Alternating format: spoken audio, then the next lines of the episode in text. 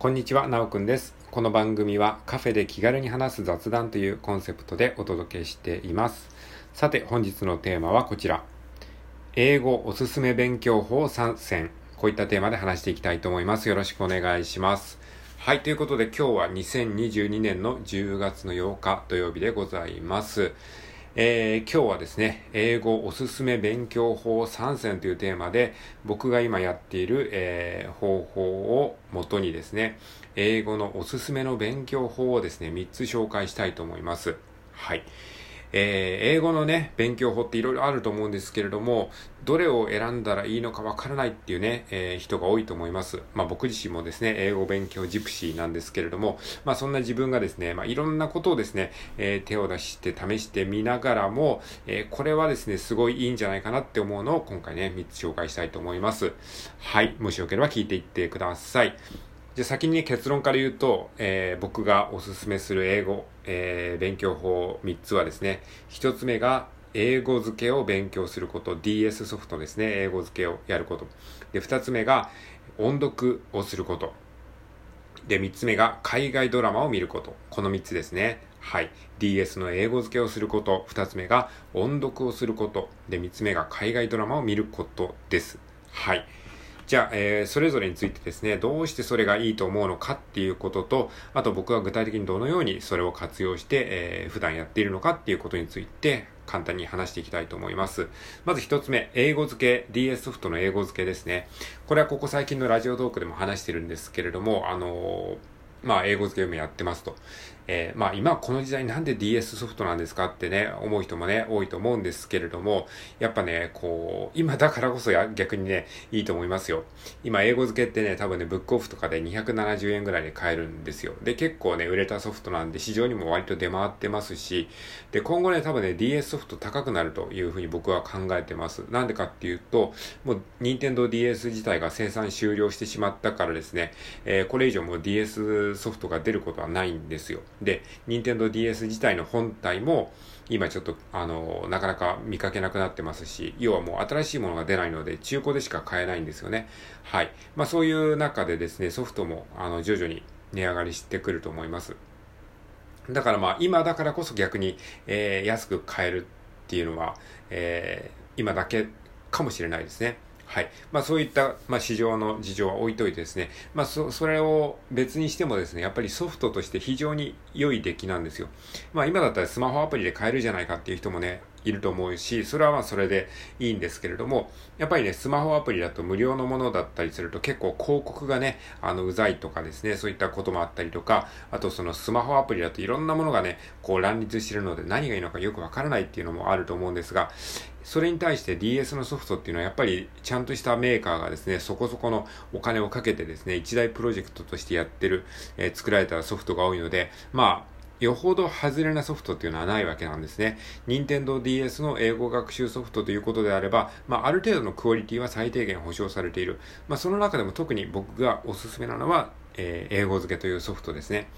英語付けっていうのともっと英語付けっていうのがあるんですけれども、まあ、基礎を身につけたいんだったらまず英語付けですね。えーそれをお勧めします。あの、緑のパッケージのやつですね。で、えっと、会話中心の勉強をしたいんだったらもっと英語付けなんですけれども、このもっと英語付けはちょっとね、あの、初心者には若干レベルが高いかなっていう個人的な印象はありますので、えー中学英語から基礎からしっかりやりたいんだったら英語付けをやることをお勧めします。はい。まあ、そんな感じですね。じゃあ僕は今どのようにやってるのかっていうと、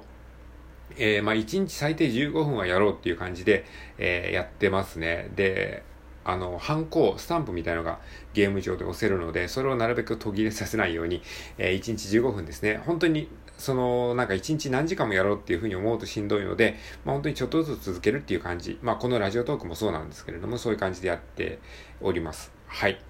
じゃあ、おすすめ勉強法3選の2つ目、音読ですね。はい。音読、これもね、おすすめですね。中学英語の音読がおすすめです。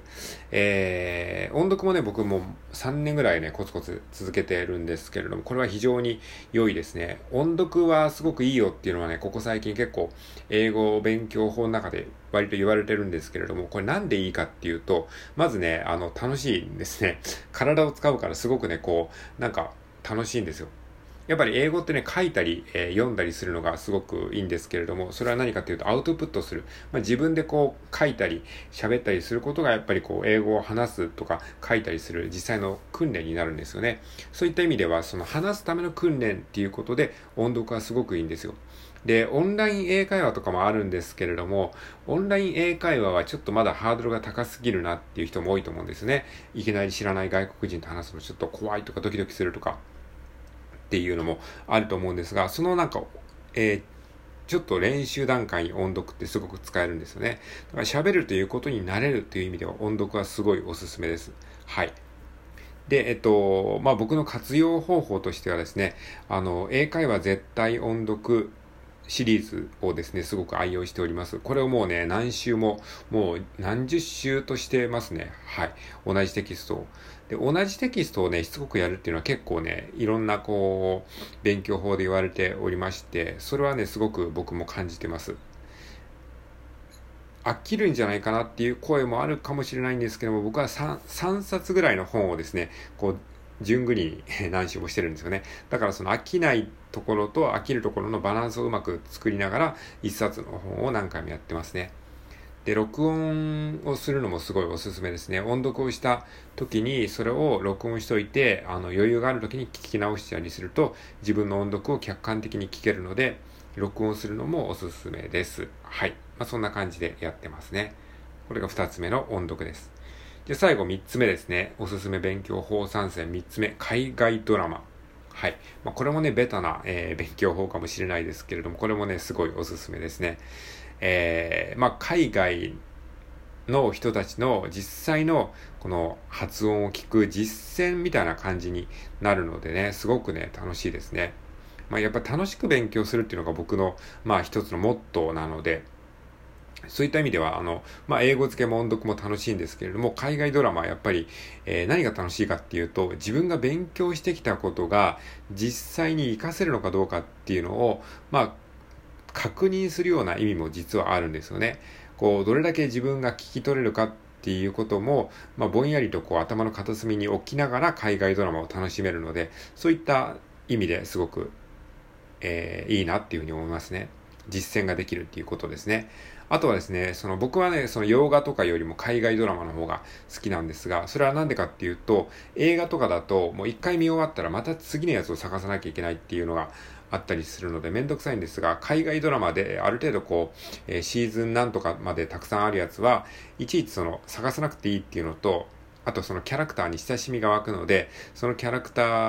ーの心情にこう、寄り添えるっていうところ。あとね、次の日が楽しみになるっていう感じですね。次の日のエピソードを見るのが楽しみだから、こう、勝手に続いちゃうっていう、継続がしやすいっていうところがありますね。はい。っていうことです。じゃあ僕はどのようにこれを活用してるのかっていうと、僕はですね、あの、サブスクリプション、Amazon プライムに加入しておりまして、その中で、えー、自分が見たいと思う海外ドラマを一つチョイスして、それをなるべく毎日見るようにしてますね。はい。今はですね、ビバリーヒルズ青春白書っていう90年代のアメリカのドラマなんですけれども、それの今シーズン5の第3話目ぐらいまで見てますね。はい。シーズン5だからね、だいたい1ヶ月1シーズンぐらいなんで、今年の多分ね、6月前後ぐらいから見始めた感じなんですよね。だからそれがね、コツコツ毎日続いてます。もう本当に日課になってますね。まあそんな感じでやっておりますので、えー、あなたもぜひおすすめの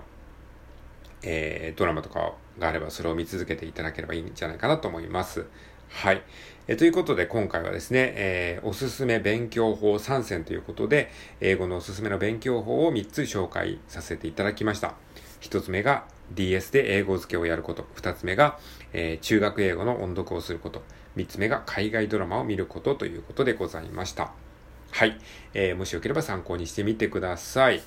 じゃあ今度はですね、あの、またちょっと別の回で、おすすめしない英語の勉強法、僕が個人的にやってみて、あ、ちょっとこれはあんまりおすすめできないなっていうふうに思う英語の勉強法なんかも、えー、また別の回でね、紹介してみたいなって今思いましたね。